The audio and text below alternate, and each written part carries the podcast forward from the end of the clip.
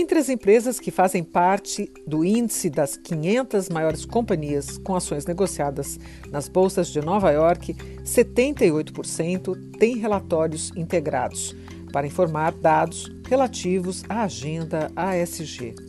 Mas 97% das empresas não têm um formato único e padronizado de reporte.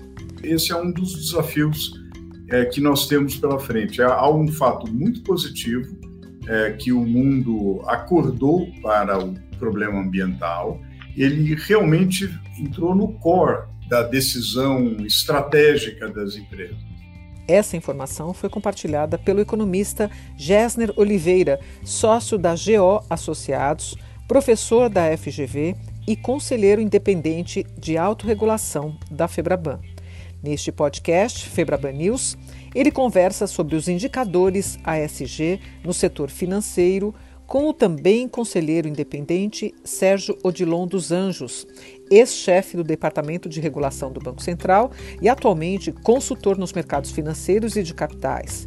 Ele conversa também com Leila Mello, diretora executiva do Itaú Unibanco e presidente do Conselho de Autorregulação da Febraban.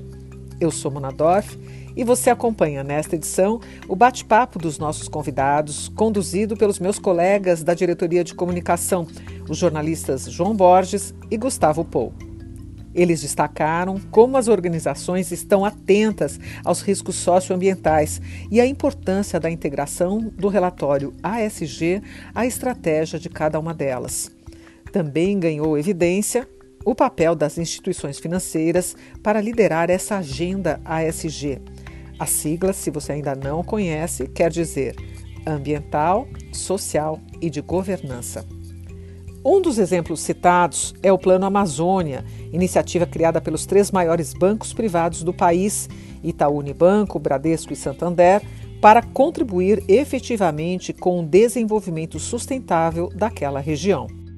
O plano Amazônia, pra, pra, como um exemplo, tem 10 medidas um foco principal em frentes de conservação ambiental e desenvolvimento da bioeconomia da região, investimento em infraestrutura sustentável da região também e garantia dos direitos básicos da população como social.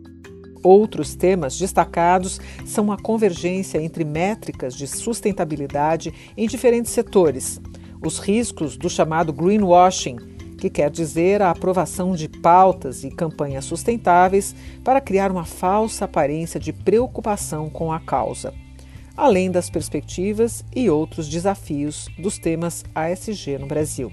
Deixo vocês com João Borges, que começa perguntando. Como os senhores veem a importância dessa questão da autorregulação para o setor financeiro, com esse foco nas questões ASG, ou seja, a, a, o tripé ambiental, social e de governança. Leila, com você. É um prazer estar aqui falando com todos vocês. Acho que a ESG, que é essa sigla que a gente trouxe aqui para o Brasil, né, uma sigla que em inglês é ESG, é, ambiental, social e governança, como você disse, é uma agenda que está sendo discutida no mundo inteiro e, e, muito mais discutida agora no Brasil. Mas acho que é importante ressaltar que os bancos trabalham com essa agenda há décadas. A gente falava muito em sustentabilidade, né? Então, é, não só o Itaú, mas vários outros bancos têm áreas voltadas à sustentabilidade há várias décadas, vários compromissos assinados. É, somos, por exemplo, no Itaú, é, signatários é, do Dow Jones desde 1999, né, com práticas que, que levam todas essas questões sociais, ambientais e de governança. Mas é, o que nós temos né, é, como práticas de ética, integridade, ecoeficiência, diversidade, são parte dessa que está em constante evolução em todas as empresas e no mercado financeiro também. Acho que a diferença é, hoje, João, é que os bancos, né, as empresas têm evoluído na sua estratégia de atuação. Se antes existia uma áreas voltadas para isso, né, do ponto de vista corporativo, hoje o que o setor busca é a integração desses conceitos todos de ESG com os seus negócios negócios, né, com a prática do core business dos negócios. Então, na verdade, é sustentabilidade nos negócios. As operações que nós fazemos é, normalmente, elas têm que ter esse caráter é, ambiental, social e, e de governança para que isso não seja algo apartado dentro do banco, esteja realmente no coração de todas as atividades. E aí isso faz com que, de verdade, é, a, as empresas e o mercado financeiro consiga promover impacto na sociedade, né? Eu acho que esse é o, é o grande efeito dessa ação da ESG. Um exemplo disso é, eu posso é, mencionar o Plano Amazônia, que é uma iniciativa dos três grandes bancos privados, Itaú, é, Bradesco e Santander, que se uniram em prol do desenvolvimento sustentável da, da região amazônica, né, que está realmente muito em voga uh, nesse momento. O plano da Amazônia, pra, pra, como um exemplo, tem 10 medidas um foco principal em frente de conservação ambiental e desenvolvimento da bioeconomia da região, investimento em infraestrutura sustentável da região também e garantia dos direitos básicos da população como social. É, vale a pena mencionar também que outro avanço importante que os bancos estão fazendo é nas áreas de investimentos. Então, vários bancos, várias têm lançado uma série de produtos financeiros temáticos dedicados aos mercados, tanto brasileiro quanto internacional, por exemplo, como os fundos de investimento verde. Né? Alguns fundos é, estão com uma procura tão grande é, demoram horas para serem liquidados, para serem adquiridos em sua totalidade. É, eu acho que, como um exemplo aqui do que a gente pode estar é, mostrando para vocês e que está sendo feito para os clientes, para as grandes empresas também, é a, a adequação das nossas práticas ASG nos, frio, nos filtros das próprias companhias para emissão, por exemplo, é, de bonds para emissão de, de, de, fundos que têm essas características. Então, nós fazemos essas análises para ajudar os nossos clientes a desenvolver esses produtos e a fazer investimento nesses produtos verdes. Quer dizer, tem todo um esforço aqui, né, alinhado a produtos, a atendimento, a qualidade nesses critérios, que eu acho que realmente é uma tendência que veio para ficar é, e a população tem cada vez mais é, tomado atenção a isso, não só as empresas, as pessoas físicas também. Então, a gente acha que é um modelo novo, um modelo é, de um capitalismo bastante mais consciente, né, que, que vai trazer é, muitos resultados positivos para a sociedade como um todo. Pois é, Leila, muito bem. Você falou aí da importância dessas práticas e dessa visão para a própria empresa, ou seja, para dentro da empresa, mas tem o lado mais importante é que a, as ações as atividades e os critérios, a linha de ação das empresas também voltadas para essa questão. Também você falou do, do outro aspecto importante, que é o próprio posicionamento dos investidores, ou seja, aquelas pessoas, fundos no mundo inteiro, quando querem decidir ou precisam fazer uma decisão de investimento, ó, passam a olhar também para essa questão ASG, ou seja, levar em conta as questões ambientais, sociais e de governança. Bom, certamente tem outro, outra vertente e evolução nisso, que é a própria consciência do consumidor. O consumidor, quanto mais informado, mais evoluído, ele também ficará de olho para conhecer exatamente a origem daquilo que ele consome, em que condições aquilo foi produzido. Mas o assunto é amplo, eu passo a palavra para o Gessler para prosseguir nesse bate-papo. Muito obrigado, João, muito obrigado, Gustavo, craques aí da comunicação, jornalistas talentosos estão conosco, muito obrigado a nossa presidente do Conselho de Autorregulação, a, a Leila, que, uh, que tem estimulado esse debate e trouxe aqui o, um dos pioneiros desse debate no Brasil, é, que é o Sérgio Odilon. É um privilégio para mim é, poder conversar aqui com vocês. É, eu, eu, chamaria atenção para alguns fatos uh, importantes. É, nós temos da, das 500 empresas do Standard Poor's, 78% tem algum tipo de relatório integrado é, informando é, dados socioambientais, né, ou relatórios de sustentabilidade. Né? Porém, é, mais de 90%, na verdade, 97% dessas empresas não tem um formato único de, é, de reporte, né? não, não, há um padrão ainda de reporte. Então, esse, esse é um dos desafios é, que nós temos pela frente. Há um fato muito positivo, é, que o mundo acordou para o problema ambiental. Acho que o problema ambiental, é, ele, na verdade, já existe há várias décadas, mas é, ele foi, é, digamos, o, a discussão foi evoluindo é, na, nos anos 60 surgiu com, com maior força nos Estados Unidos, nos anos 70, é, nos anos 80 já, já houve relatórios importantes sobre a questão ambiental, mas mais recentemente ele, como a Leila descreveu há pouco, ele realmente entrou no core da, da decisão estratégica das empresas. Né?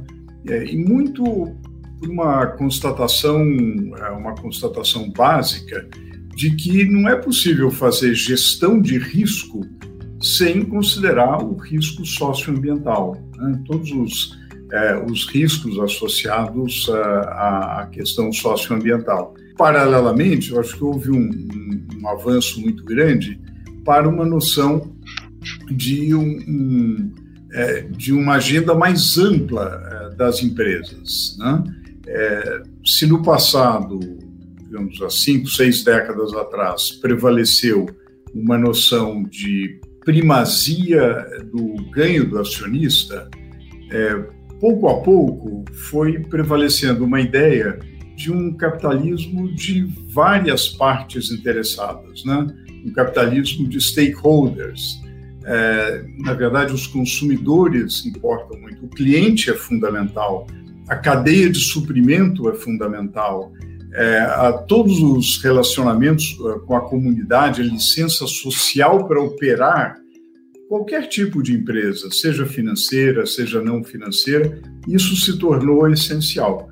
Ora, e, e o problema ambiental sendo um problema da sociedade, um problema da humanidade, na verdade, é, nenhuma empresa, nenhuma entidade pode ignorá-lo. E não é por acaso é, que um dos eixos normativos da, da autorregulação da FEBRABAN é o, a questão socioambiental.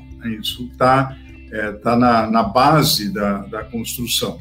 E o, o Conselho de Autorregulação, é, muito com a, a iniciativa do, é, dos seus membros, o estímulo da, da presidente e, a, e o conhecimento do, do Sérgio Odilon, vem desenvolvendo novos normativos, atualizando os normativos. Havia um normativo importante, de 2014, é, e que foi recentemente atualizado é, no, no, final do ano passado um normativo que estabelece alguns, é, alguns critérios básicos para que as instituições financeiras possam, é, na sua atividade de, é, de fundamental para o funcionamento econômico de concessão de crédito, elas possam é, levar em consideração, priorizar a questão socioambiental.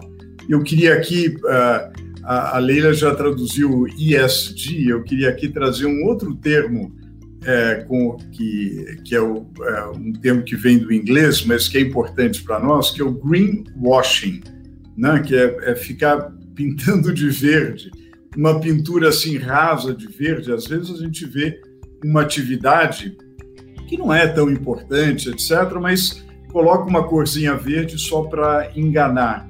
Isso é, é, muito ruim. Daí a necessidade de uma análise é, minuciosa para ver realmente se uma determinada ação, por exemplo, poupança de é, energia por unidade de produto, poupança de água por unidade de produto, se uma determinada ação é de fato tem materialidade, é de fato algo substantivo, ou se trata apenas de uma coisa de fachada, que é usada a expressão greenwashing, que é algo contrário a, aos direitos do investidor, que é enganado, porque se uma empresa está fazendo greenwashing, ele está sendo enganado, ele está achando que ele está investindo numa empresa que dá prioridade ao meio ambiente, não é o caso.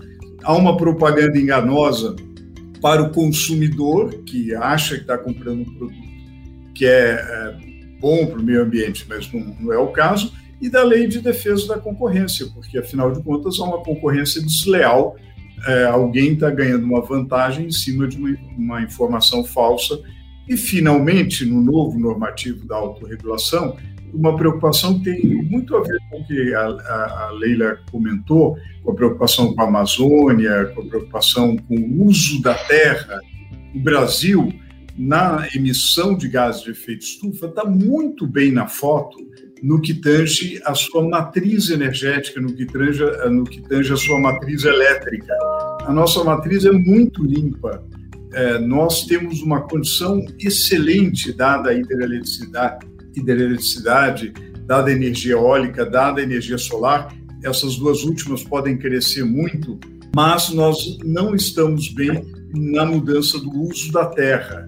É, e daí a importância do crédito ao, ao setor agropecuário ser um crédito sempre muito criterioso para apoiar aquelas, aquelas ações que há muitas, e o Brasil tem um agronegócio muito sério, é, que são amigáveis com o meio ambiente, e não aquelas ações é, que representam desmatamento ilegal, que representam uma ameaça ao meio ambiente. Daí, é, eu acho que nesse sentido, é, João e, e demais, eu, eu acho que o setor bancário, o setor financeiro tem um papel fundamental, porque o crédito é um dos, uma das grandes alavancas do desenvolvimento. E ele aqui pode ser uma alavanca para o desenvolvimento sustentável.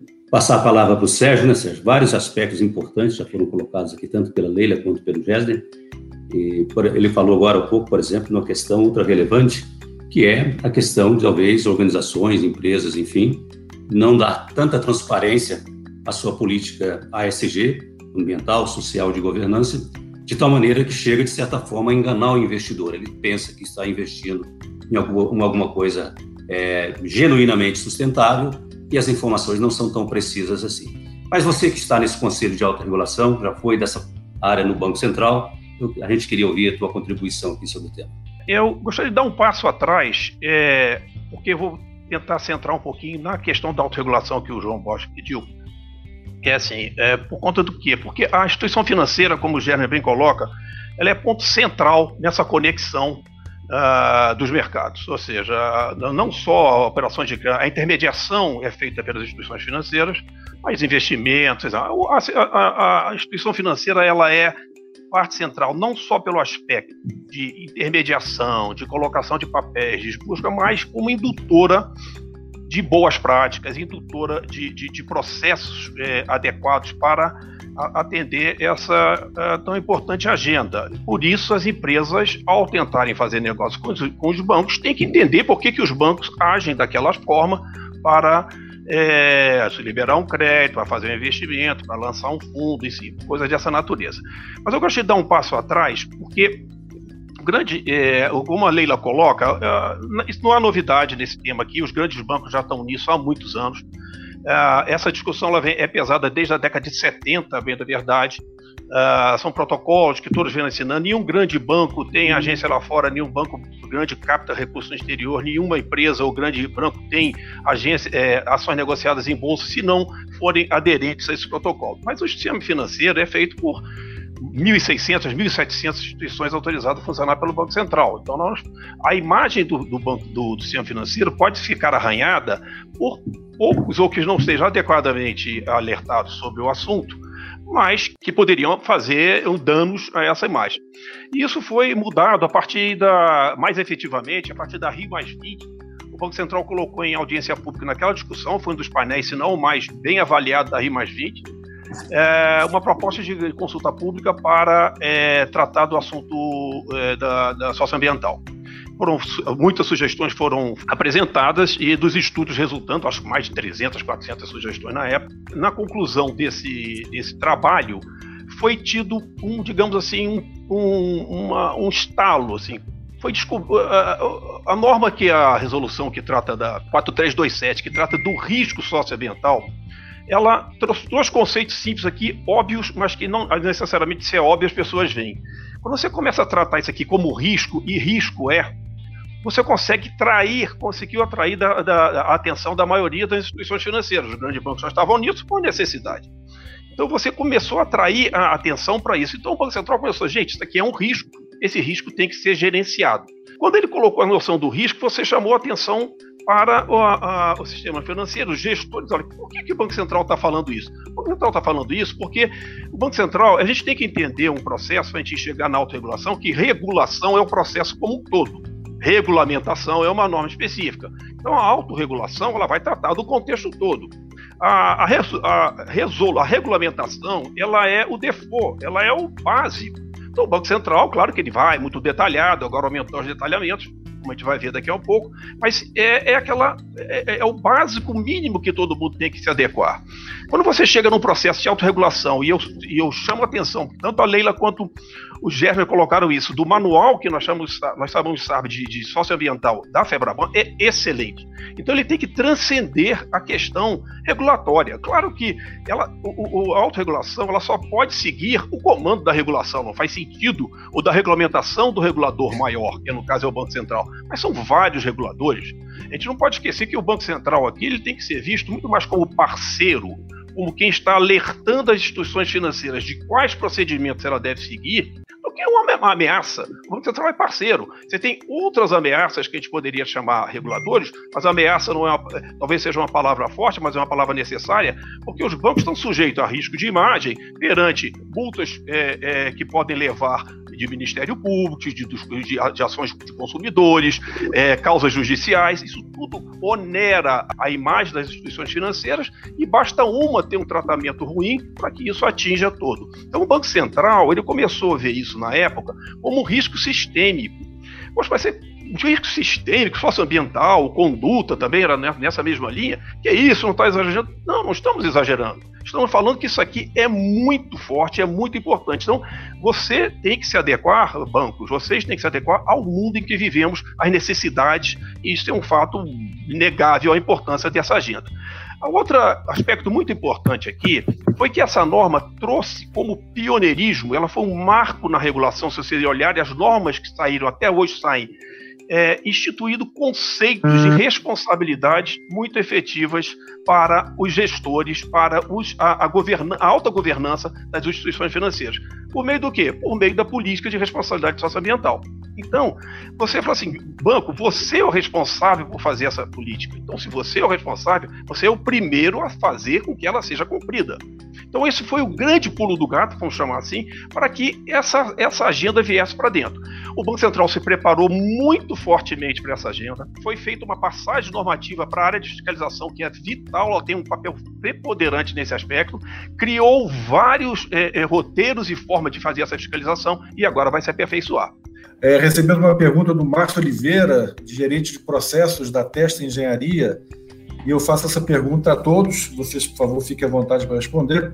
Ele pergunta o seguinte: existe alguma meta a ser atingida em composição de carteira de investimento, fomento em fontes de energia sustentável, é, substituta ao petróleo como biocombustíveis? Gostaria de dar um, dar um pontapé inicial, acho que é uma pergunta muito interessante é, e que ela chama atenção é, para aquilo que a gente mencionou brevemente, da materialidade das ações e que depende muito do setor é, no qual é, a empresa está. Né? Então, há determinados segmentos é, que terão maior facilidade para uma transição energética mais rápida. Outros segmentos, menor facilidade. Vai depender muito do, da, do grau de importância é, e do se o setor é eletrointensivo, se não é eletrointensivo. Então, é, é, é vai ser é, relevante estabelecer, bom, quais as ações para uma determinada empresa, quais as ações que têm maior impacto sobre o meio ambiente, nas suas obras, na, naquilo que ela extrai de matéria-prima, naquilo que ela produz de potenciais resíduos que precisam ser que precisam ser administrados para não representarem um dano ao meio ambiente e, e na sua no seu processo produtivo quais são os seus principais indicadores de consumo de energia, de consumo de água e assim por diante. E aí ver quais são os, os relevantes, aqueles nos quais é, há um impacto é, ambiental maior. Né?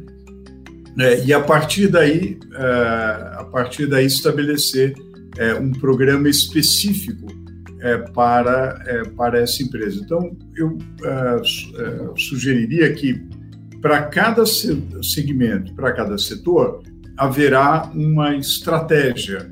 Agora, é muito importante que nós tenhamos métricas comuns, quer dizer, que o indicador seja comum para que eu possa comparar. Olha, nesse segmento é, eu tenho um determinado consumo de energia por tonelada de produto. E eu posso comparar com as empresas desse segmento, eu posso comparar com o resto do mundo, com a média da economia e assim por diante. Eu acho que é esse esforço que está sendo feito por várias entidades. Eu chamaria atenção para o esforço do International Business Council recente, no final do ano passado, tentando integrar as métricas mais conhecidas, que são do chamado GRI, que é mais tradicional, é uma ótima métrica, do SASB, que também é bastante interessante, do IRC e há outras, mas essas são as três métricas mais importantes e há um esforço para chegar a uma única métrica, para assim como hoje nós temos alguns indicadores uh, consagrados na área mais estritamente contábil e financeira, nós tenhamos na área socioambiental métricas também padronizadas, para que ver essa empresa específica, como está o indicador dela do ponto de vista indicador, por exemplo, de energia ou de água e assim por diante. É interessante, tá, você colocar essa, essa questão da, das metas, né, e principalmente de energia limpa. É, acho que vale a gente lembrar, como eu disse, é, a décadas atrás, a gente já fazia uma análise né, na nossa esteira de governança de crédito. Acho que o Sérgio Dilon falou bastante disso. Né? Os bancos começaram a olhar para as operações em suas esteiras de governança de crédito, até porque isso chama capital, né, o capital necessário perante o Banco Central para a atuação dos bancos, é, olhando principalmente empresas que não performavam as suas agendas ambientais. Então, a gente falava ali muito de legislação de trabalho escravo, né, de empresas que não estavam aderentes é, do, do, ponto de vista de sustentabilidade, as melhores práticas, né? Isso de uma maneira até negativa, ou para diminuir um crédito, ou para é, alertar aquela empresa da, das necessárias mudanças que ela precisava fazer na sua governança. Acho que hoje a gente evoluiu desse estado. Né? Acho que to, todos os bancos, as empresas se acomodaram, se acostumaram um pouco a isso,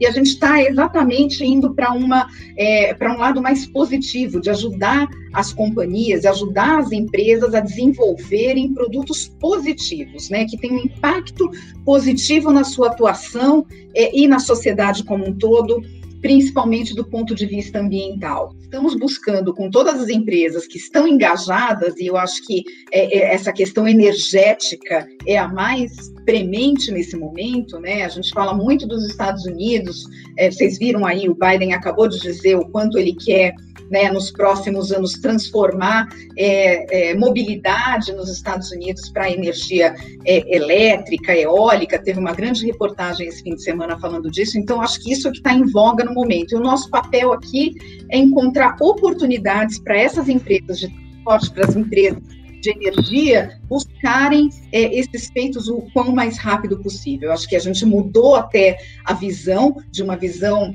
quase que punitiva em relação ao crédito para uma visão de muito mais oportunidades. Né? O próprio Itaú lançou agora há, há menos de dois meses um bond né, um green bond, é, um valor bastante expressivo de 500 milhões de dólares, né, exatamente para financiar empresas que tenham essa pegada ambiental com mais força. Então, é, tem a ver com infraestrutura, tem a ver com transporte, tem a ver com mobilidade e energia também, os investimentos que nós faremos é, com esses bons. Então, eu acho que energia é o assunto do momento é, em todos os países, e eu acho que aqui no Brasil a gente está é, se adaptando a isso e tentando rapidamente é, chegar próximo ao que os países desenvolvidos estão tentando realizar. Mas eu vejo aqui também um campo muito grande para a autorregulação, né?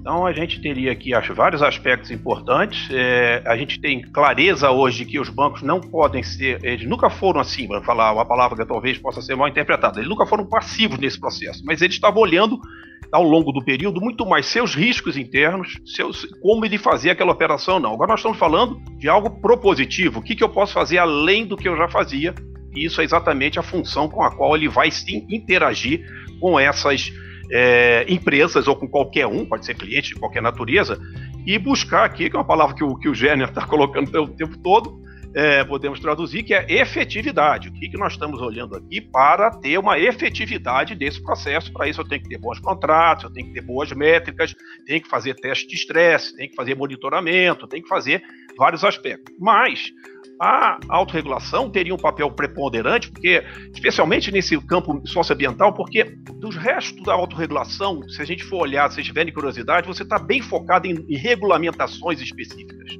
É, esta aqui ela tem uma amplitude muito maior, porque você tem leis de diversa natureza. Você pegar qualquer relatório de, de, é, relacionado ao ambiente, são não sei quantas leis, não sei quantos processos, processos de transparência, acordos, ou seja, a autorregulação poderia entrar ali como um indutor para os seus associados que aderem lá ao modelo de autorregulação, que é o papel da autorregulação, mitigar risco, é, é, educar, é, evitar que sejam feitas normas punitivas. O limite quem vai dar são, é o negócio, é o acordo, é o contrato, é, a, a, os aspectos jurídicos aqui são muito relevantes para serem considerados. Né?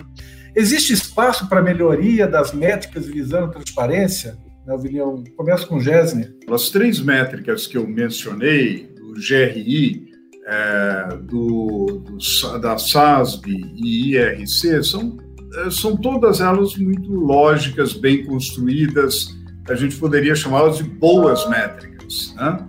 É, eu acho que o que está faltando hoje é uma maior padronização, né, de uma, uma maior padronização no sentido de todas as, é, as, as empresas, a, os, as instituições financeiras, etc., olharem alguns indicadores é, é, consagrados. Dado, dado, isso, é preciso é, encontrar uma métrica comum.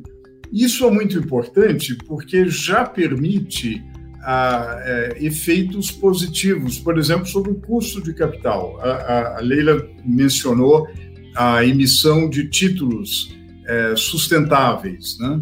É, um estudo recente da Eurasian uh, Economic Review de, desse ano é, analisou uma ampla amostra de colocação de títulos é, convencionais e títulos que tenham algum objetivo é, sustentável, sustentabilidade, né? ou títulos verdes, se a gente quiser chamar assim. É, e constatou estatisticamente já uma redução de 15 a 20 pontos base, o que é uma redução interessante é, nessa amostra analisada no plano internacional é, e que eu acho que, com o tempo, isso também repercutirá no Brasil. Ou seja, é, é, já benefícios muito concretos associados à, é, à adoção de políticas sérias é, de ESG. Do ponto de vista do, do Itaú, casa a casa onde você uhum. trabalha, o que você entende como são ser os principais desafios para uhum não minimizar ou não, não incorrer em riscos socioambientais, por exemplo. É, aproveito também, você falou rapidamente no projeto Amazônia, que entrou aqui uma pergunta do Rubens, Rubens Olishvik. Coloca o seguinte, qual é a visão dos bancos em relação à questão da Amazônia? Eu acho que isso permite a você também a desenvolver um pouco melhor e nos detalhar melhor dizer, o que é essa política dos três bancos para a região Amazônia. Enfim, fechei várias questões aqui, mas fique à vontade aí para você conduzir. Vou tentar ser bem, fazer um resumo aqui, João, porque é, é bastante complexo, é bastante é, interessante é, esse ponto. Mas só para falar é, sobre risco, né, que você falou, bom, como é que a tua primeira pergunta é quais são os principais desafios que a gente está vendo dentro dessa agenda? Como eu disse, bom, a gente já começou a tratar dessas questões, né, de, principalmente de governança, em que eu falei da esteira de crédito, da análise das empresas, já há muitas décadas. Então, acho que a gente está bastante, e outros bancos também, bastante desenvolvido nessa análise.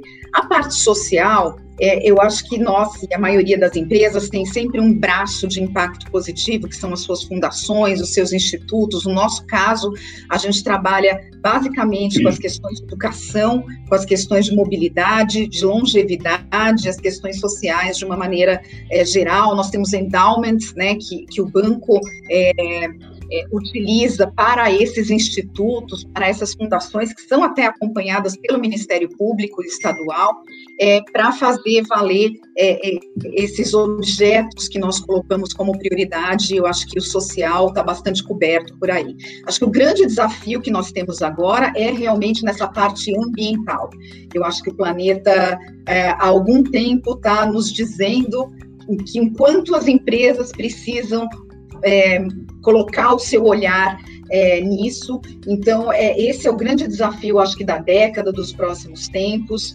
Nós, é, juntamente com o Bradesco e com o Santander, né, três grandes bancos privados, nós é, fizemos, em julho de 2020, um plano integrado, né, para contribuir efetivamente para um desenvolvimento da região. Então, isso é, envolve desde regularização fundiária, as empresas, por exemplo, da cadeia de carne, que nós estamos em reuniões periódicas a respeito de como tratar essa cadeia de carne, né, qual vai ser é, o objetivo dessas companhias em utilizar o gado é, advindo do desmatamento ou não. É, tem várias questões, mas eu acho que nós conseguimos sintetizar isso em 10 é, grandes medidas, né, que é, querem estimular a região para que a região viva da sua bioeconomia. Não necessariamente a gente precisa ali desmatar ou mudar o bioma do Amazônia para que ela seja rentável. É isso que a gente quer, junto com as empresas, conseguir é, performar. Isso significa também trazer infraestrutura para a região. As pessoas precisam sobreviver da região. É, não dá para a gente olhar o contexto amazônico, da floresta amazônica, sem falar da população que ali vive, que ali depende dessa floresta. É a gente poder ensinar como é que as pessoas vivem da floresta de uma maneira positiva, congregando os dois fatores, que é o social e também o ambiental. Mas, finalizando, eu acho que o Plano Amazônia aqui, é, ele retrata a nossa maior preocupação é, para os próximos tempos, que é a preocupação com o planeta, que é a preocupação com o nosso bioma brasileiro, o bioma amazônico, mas existem várias outras iniciativas, como as iniciativas agrárias aí, que alguém comentou. É, eu acho que isso é o que está em voga no momento e vai continuar em voga nos próximos, nas próximas décadas. É, são tantos os aspectos para que uma, as empresas, enfim, um país, uma sociedade é, avance nessa área socioambiental e de governança, mas tem um ponto específico que diz muito com a realidade, né, que é a relação com os fornecedores. Não adianta um banco, por exemplo, é, tomar cuidado com o financiamento que ele concede diretamente para a empresa, se atrás dele os fornecedores têm outras práticas, isso não seja, é, digamos, visível até para o consumidor e para a sociedade.